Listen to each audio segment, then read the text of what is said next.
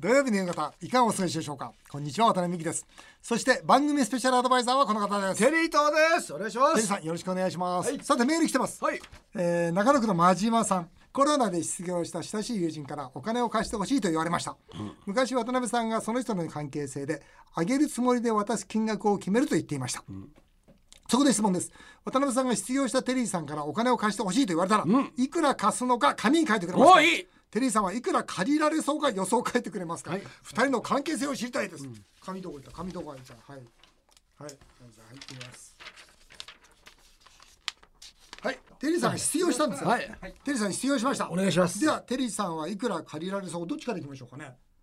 僕からいきましょうか、はいはい僕はこれねもう原則自分の中で出来上がってるんですよ、うん言われた10分の1をうん差し上げると、うんはい言われた10分の1を差し上げる例えあばあ1億円って言ったらじゃあ1000万使ってください、なるほどで1000万って言ったら100万円使ってくださいと、はい借用書はいりませんと、うんうん、いうのは僕のね方針なの、はいテリーさんどうぞはい10億円 10億円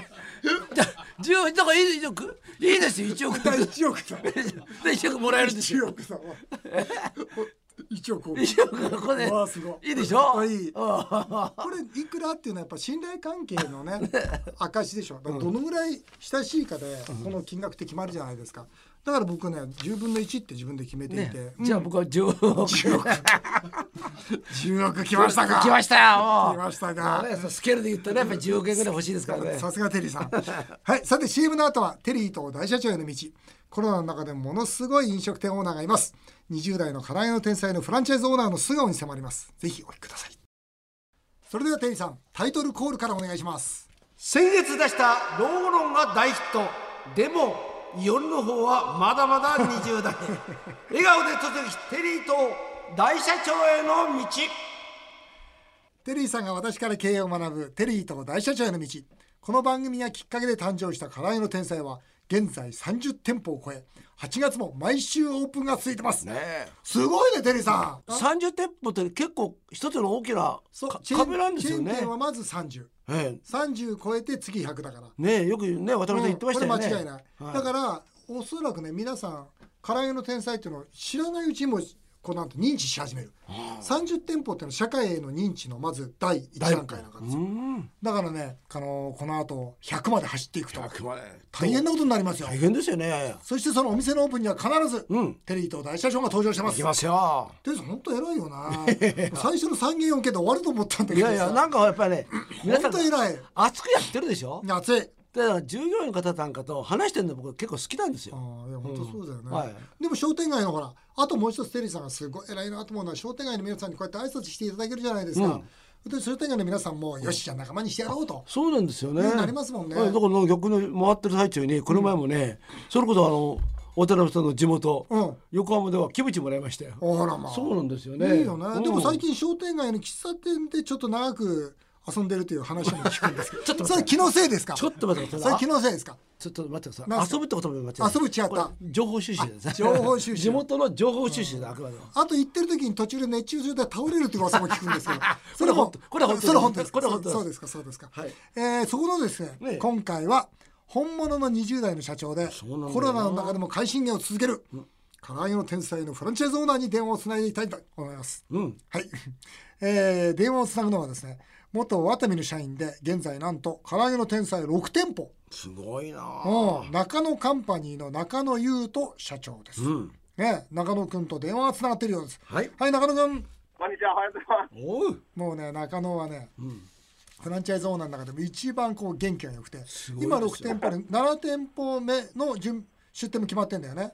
そうですね。そうだねもう日付入ってます。 7店舗目どこだっけ会長の思い出の地の高円寺ですね。おおそうだ、高円寺。うん、でワタミ1号店ってあれなんですよ高円寺なんですようんねでその高円寺のお店も最近買い取って、んそこでフランチャイズ店も経営してるんですよ、すごごいいなあ。そうなんですだからねこいつね、勢いだけはあるんですよ ね。ねねまあ改めてちょっと年齢それからまあ会社の状況年商とかちょっと話してくださいはい年齢は今28歳になりました。うん。今、年商6億ぐらいあですーねそ。うだねこれでうん7店舗がフルかフル稼働するとねそのぐらいになるよね、こはいれそうですプロフィール見るとね新聞奨学生、はい。新聞奨学金で大学卒業したって本当ははい、もうそうです、毎朝2時から起きて、あの朝刊配って、一元から出て、夕刊に戻ってきてっていう、それで授業料を工面して、あと給料も出してもらえてたので、それで大学を通ってました。だから親にあんま頼りたくなかったんですよあね。そうなので、自分でできるなへら、ー自分でやりたいって言って、それで、えーなんでその新聞配達選んだのあまあ、やっぱもともと僕、消防士になろうと思ったんですよ。体力に自信あったので、うんもう運動もできるしと。うんいいなと思って最初それ 新聞配達っていいやと思ったんですけどうんそれなんでワタミの新卒で入ったのあるラーメン屋に出会いましてうんそこの老夫婦のそのお店を経営する姿に心打たれましてへえ最初はワタミにも受けずに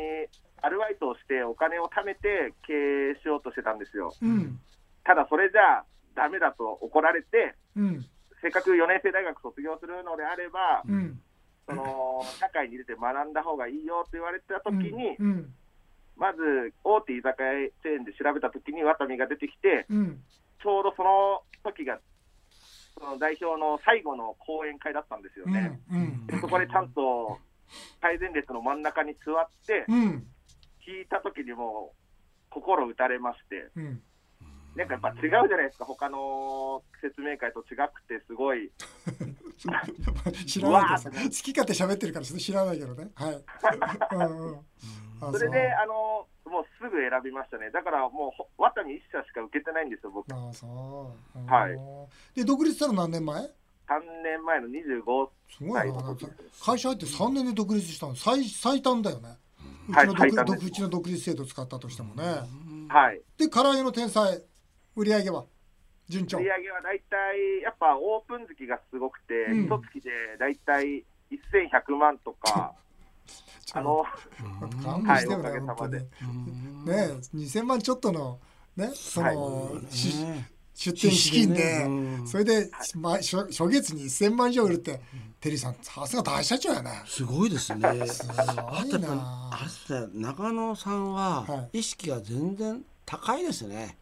老夫婦のラーメン屋さんを見てん感動したって普通はん僕なんかいや大変だなあの年になってっていうふううんに思っちゃうところをそうじゃなくてうんちゃんとやっぱりそこの中で書いてるしうんあとそれこそ学生時代もうん新聞配達やったりそうだねそれこそ渡辺のねうん勉強会もうんセンターの最前列っていうような感じで、うんその都度その都度の中のポジションの置き方がうやんっぱりしちょっと違いますうね。んあとやっぱりねそれこそ別に家が経済的に大変でもないのにもうその時点で親に迷惑かけたくないなんていうのは僕はその頃ね築地の卵焼きのレジからお金盗んでまし たからね全く全く対局ですよテリーさん、頼みますそう頼よ。みますよ僕の場合はこれ、中野とは合ってますよね。合あっのておます店よでだからどうですか、あの、僕が最初にお会いしたのはずうずうしさというか、なんというか、暑いですよね熱い。もうなんか炎の男みたいな感じで、うん熱い。だからあの新人のね演歌歌手みたいな感じがするんですよあー最初出てきてなんかあれあれですよねあわかった今度デビューしましたってわかった。うんねえ新人の演歌歌手。ええなんかそんな感じの熱い感じがしたんでああーのなんかいやすごいなと思ってなんかもうねその熱気で中野今どんな夢持ってんの今これからどうすんのこれから、唐揚げの天才どうする100店舗にすんのかお前は本当どんどん店出してるけもちろんどうん狙ってるんですけど、うん僕、今、会社のスローガン、21世紀を代表する会社作りたいなおって、ー作りたいって思ってるんですいけいじゃないどか、いいじゃないかうん井の中のカーズというのがやっぱ嫌いで、うんあと、やれることはやっぱり何でもやりたいなっていう性分なんですよ。うんやってできないことはないと思ってるので、うんあの仲間の夢と目標と志で大きくなる会社作りたいですよ。なるほどねうんであの飲食店もずっとやってるのですごい素敵な、あのお仕事なのは理解してるんですけど、うんもっといろんな世界見たいのでうんそれを仲間の夢とか目標とか志を理由にうん手がけていきたいなと思ってます。まあ人がいろいろと広げていきたいとねえーテリーさんと私に質問があると聞きましたはいまずテリーさんに質問してくださいちょっとテリーさんの YouTube チャンネルもしてです僕も YouTube してましてうんでテリーさん演出家であられるので。うんであの映像やっぱ僕ら素人なので企画とかも全然、うんむ勉強はしてるんですけどやっぱそれをプロのテリーさんに何を意識したら一番いいのかなっていうのを聞きたいなと思ってますうんなんか多分中野さんはほら商売人だから売り込もう売り込もうとしてるところあると思うんですよそうですね。その売り込もう売り込もうとしてる方がしてるとはい。それ見てる方がちょっと引いちゃうと思うのねはいはい。うん、だからそこのところで何があれかっていうと例えばじゃあそこにいる従業員の人たちいますよね、はいじゅ従業員の人たちがはい。あのどんな人柄なのかとか普段何してるのかとか、例えば休憩室でどうしてるのかとかっていうような意外と関係ないところなるほどを見せてた方が、はいなるほどああそこのお店にあんな可愛い子がいるとか、うんあんな頑張ってる子がいるっていうような形でそこを愛せると思うんですよ、こんな美味しいものがありますよって言われたってあこれ全然じゃないかなと思うから、うんちょっとそういうね、まあ、ハートフルな部分を見せていくといいんじゃないかと思います。うんなるほどあいいですねまあ、ありもがちとろうごんざいねますそれ大変な人だっていっぱいいるじゃないですか。うんはい。これから、例えば着替えて学校に行く人とか、はいそういう姿を見せるとなんかもっとなんか親しみを置くんじゃないかと思いますよ。うんいいね。あーはいありがとうございますうんはい、僕への質問は何か。やっぱり僕も上場であったり、やっぱ経営をする上でちょっと政治にも興味が湧いて、今政治家も意識させていただいてるんですけ ども、意識してるのか。はい。はい。えーあのやっぱ上場をする上でやっぱまあ株を買っていただいたり、あの政治家になるなら投票してもらうっていう人間にならないといけないと思うんですけどう、ん。それには何がやっぱ必要かなっていうのをお聞きしたいです。うん、また政治もね、む難しいんだよね。6年やったんだけ どさ。まあ、あの、政治も経営も同じで、どれだけそのビジョンを、あの、その投票する方とか株主の方に見せられるかということと、そのビジョンに対する裏付けをどこまでしっかりと話ができるかというところが一番大事だと思うな。やっぱりビジョンばっかりの経営者もいるしビジョンばっかりの政治家もいるんだけど、大事なのはそれがちゃんと裏付けのあるストーリーを持ってるかどうかってことだと思うのね。はだいか。ら中野もその社員に夢を語るのはいいけどもその夢の裏側にある筋道とかストーリーをしっかりはとい話ができる経営者でいてほしいなと思いますわ。わかりました。ありがとうございます。はいえーでは最後にですね、はい特別に天才プロデューサーのテリーさんがうん、中野にキャッチコピーをつけてくれるとのことです。はい、テリーさんよろしくお願いします。わかりました。なんとかの長野という感じでお願いします。明日はホームランだ中野。それどういう意味ですいか。やいやそほれら、やっぱ明日明日に向かってね、あー明日はホームラン、いいな明あ。日はホームランだ中野。よかったあねりだがとかうございますらね。これは名刺にしてください。ね、テリーさんから、はいテリーさんからさ、ね、キャッチコピーもらって、え名刺にす,、りな、ええ名刺に。明日はホームランだ中野。そう ね、このキャッチコピーで、ね、これからがまた頑張ってください。店もどんどん増やしてください。はい、ありがとうございます。はい頑張ってくださいまた、また店で会いまはいしょう。また会いましょうね。はい、はい、ありがとうございます。はい、はありがとう。い、失礼します。えー、どうですか、テリーさん。はい、いやいいですよね。いいですよね。はいうん、あとほらやっぱ彼真面目じゃないですか。真面目。ともう一つ、僕は先ほど政治家って言いましたけども、うんうんなんかこうプラスのねなんかこう街を出てねいろんなことを知ると、さらにお客さんの気持ちも分かるかも分かんないねああ、いいですね。あとほらまあねあの彼女いないっていう話もあるんでああ、そうだったね。ねなんかちょっとなんかね、恋愛なんかもしてほしいなというふうに思いますよね、いいですね。さて、経営相談のメールもたくさん来てます。はいえー紹介しましょ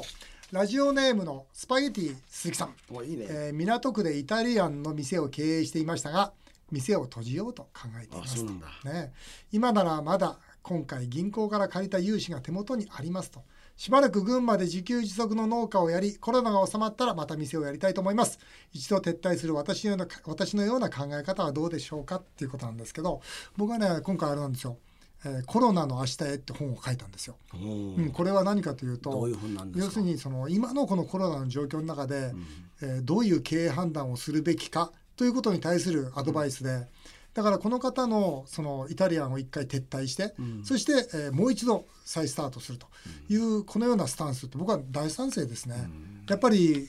このコロナやっぱりあと1年以上続くと、うんなりますよね続くといった時に1年以上なかなか持たないですよ。そうですよねだったらこれ以上被害はもう出さずに、さ被害をその最終にとどめといてそしてもう一回出直すと、ただどうなんだろうなこの方銀行から借りた融資っていうのは、まあ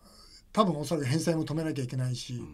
その辺のところの話し合いがしっかりできてればいいけどな。これあれですか、あのはい例えばねじゃあ何年後に再びイタリアンのお店出すじゃないですか、はいはいその時に、はい今までの携帯のはイタリアンはいでいいんですかねそのその時に多分違うでしょうな。ねえ、うんなんか変わってきてますよね、うんもうコロナのことコロナによってライフスタイルって大きく変わりましたからねそうなんですよね求められる店も変わってきてますからね、うんだからイタリアンも何かねこうファーストカジュアルみたいな形にしていくとか、うんいうようなことを考えて再スタートをするというのは私は大賛成です、山中湖のホテル経営の A さんです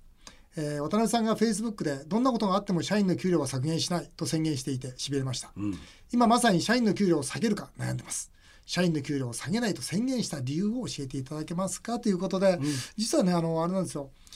経営会議で希望退職募らないかという提案があったんですね部下から。で僕は違うと希望退職を受けないと。でまだやることがあるんだという話をした中で、えー社員の給料ももちろん今はまだ削減しないと全てをやり尽くしてそれでも資金が本当に足りない時には、僕はみんなにその時は1割我慢してくれと、要するに1割の社員切るんだったらみんなが給料1割我慢してここをしのいだ方が僕は家族として仲間としてそちらの方がいいと思ってるんですね、社員の給料というのは僕は最後の最後の手段だと思ってますね、これはねでも皆さん厳しい現実と向き合ってるんでしょうね、うんえーただね今僕がいつも思ってるのはこれから本当にもっと大きな戦いが来ると思ってるそれが前提ですから一人の社員も辞めさせたくないっていうのもあるんですけど、この後の展望でもし見えていないんだったらその一人一人の社員が活躍できる場所を紹介していくとかいう方法も一つの経営者の判断かもしれませんね。えー、忍さん、小料理屋経営のシーコさんです。えー、どなんなのこの人は忍という小料理屋経営してんだね。いいですねシーコさんの45歳の方です。行きたいですね融資を受け手元に 3000万ありますいいじゃないですか、ただ飲食店は赤字が続くと思うのでもう商売はやめてマンション投資にお金を使おうかと思います、わおマンションを一部屋まずキャッシュで買って、その後それを担保に2部屋目をフルローンで買う計画ですそしてどんどん部屋を増やして寝ていてもお金が入ってくる生活を夢見ています、やるなシーコさん、そんな時渡辺さんの本に額に汗をかかない仕事はやらないと決めているという一文があり冷や汗をかきました よろよろしければその人生哲学を教えてくださいということなんですけどね人生哲学としては本当お金って道具だと思ってるんで、お金のために働いてるわけではないというね、前提があるんですが、ただその中で、僕このシーコさんのねこのメール見て思ったのは、マンション一つ買いますよね、んこれ財政破綻来たら一等地以外全部下落しますからね、で一等地以外全部空き部屋出ますからね、一個買ったはいいけどももう借りてもいないって言ったらこれお金回らないですしね、それでまたうん二つ目を買う、それだとまたお客さん入らない、これ3000万じゃ一等地買えませんから、買えないですうね、ん、僕これ3億だったらいいですよ、3億だったら一等地一つ買っとけば、日本がダメになったら外国人借りてくれますから、でも3000万のマンションじゃ外国人借りてくれないですから、なるほどうん、僕はこれはね危険だと思うな、 3000万って大したことないですよね正直言ってマンションとしてはねマンションとしては大したことないですよ、で3000万例えば頭金で1億のマンション買ったとしても7000万リスク増えますよねだからこれシーコさん僕ね、その額に汗かかない仕事はやっぱりやめた方がよろしいんではないかとアドバイスさせていただきたいと思います、はいということで以上テリーと大社長への道でしたさあ続いてはメールを紹介させていただきます、はいえー世田谷区のみのるさん、テリーさんの奥さんが熱中症を一言大したことないとコメントしたことみんな暑いんだから笑ってやりましたからね素晴らしい愛の不時着でもそうでしたが映画などでは大体看病は愛の表現として描かれますそうだよねお二人は人生の最後の時奥様に手を握って看病してもらいたい派ですか私はちょっと照れてしまいますというみのるさんですが、テリーさんどうよ 僕の方が長生きしますどういうことですかいやいやいや奥さんわかんないけどどういうこと ですとっかとと亡くなってい ただいていやでもなんかねちょっと照れくさいですよね奥さんに僕は嫌だなうん照どうすんのよれ俺くはさ嫌いしなんかさなんか緊張して病気悪くなるだ なんか緊張しますよねだって二人でいる時間が長くなるわけですもんねあ圧かかるもん圧圧かかる無理だなどどうしようどうしようじゃなくて、まいちゃんテリーさんは長生きするんでしょ僕長生きします、はいうん北区のエス太郎のママ42歳十条の唐揚げの天才によく行きますありがとうございますうちの子はレスリング部で、あの唐揚げを10個食べますおおすごいさすが 600g ですようん唐揚げ 600g ですよ、食べ過ぎじゃないですか、んただ最近部活中の熱中症がとても心配です、8月都内ではコロナで亡くなった人は13人なのに熱中症で亡くなった人は103人もいたそうです、うん松田さん渡辺さんテリーさんにはこの辺についても小池さんについて意見してほしいですってことで小池さんに意見しようがないよね それ小池さん熱に中失症礼がだよ多いのはお前のせいだってそ言んなうわけじゃないしねそれは失礼ですよおいこれ関係ないよねこれやっぱねやっぱり自己判断ですよね、まあ、僕の熱中症になりましたので熱中症経験者のテリー経さん験者としてては水を取ってるんですよ、うん水がダメらしいですねはえなんでやっぱあよのくだってテリーさん水ばっか飲んでるそうなんだだから水じゃなくてうんやっぱりこの塩分の入ってるスポーツドリンクあそれを飲まないとうん水は飲んでもやっぱり出てっちゃうあうん塩的なものっていうのが塩分が必要だったってことは僕は初めて知りました、うんあるよねなんかサントリーさんのスさあのあるじゃんそのスポーツドリンクだからだからだから飲むんだよいや僕ね 何それ何その反応は、熱中症になってうん、初めてだからを飲んだんですだから飲んだええしたらすごくいいですそそれからだからがいいんだよ毎日だから飲んでんですよこれ本当にあそうなんだああだからですよ失敗だからだから飲んでれば僕ね熱中症にならなかったかもわかんないこれ本当ですそれまで水しか飲まなかったリスかナーらの皆さんにもだからを飲んでくださいぜひお願いしますね、お願いしましょう。はい、徹さん。サーフィン中、サメに襲われた奥さんを助けるために、サメを殴りすぎた男性が話題を集めてます。愛妻家のお二人も、改めて奥さんがサメに襲われた時、俺ならこうするという模範回答をお願いします。誰かに連絡するんでその場を去りますね 何ですか。それ誰か誰かって言って、今もうじ、足食べられてるんですよ。うわこれ、戦わなきゃダメですよ。どうやって戦うんですか頭ぶつな、この子です。 僕は戦うな。戦いますよねうん、僕は戦う。僕はじょあ戦ったふりをしてます ど どんな親どんな親父ですかね、えーあっという間にお時間になりました、以上メール紹介でしたテリー伊藤さんまた来週もよろしくお願いしますお願いします日本放送渡辺美希5年後の夢を語ろうこの番組ではリスナーの皆さんのメールをお待ちしておりますメールアドレスは夢 5-1242.com 夢 5-1242.com メールを読まれた方の中から毎週1名の方にテリーと大社長のお店唐揚げの天才をはじめ全国のワタミグループで使える5000円のお食事券をプレゼントします今週のお食事券当選者はこの方です、えー世田谷区のみのるさんおめでとうございます。お送りしてきました。日本放送渡辺美希5年後の夢を語ろう。また来週のこのお時間にお会いしましょう。お相手は渡辺美希でした。あなたの夢が叶いますように。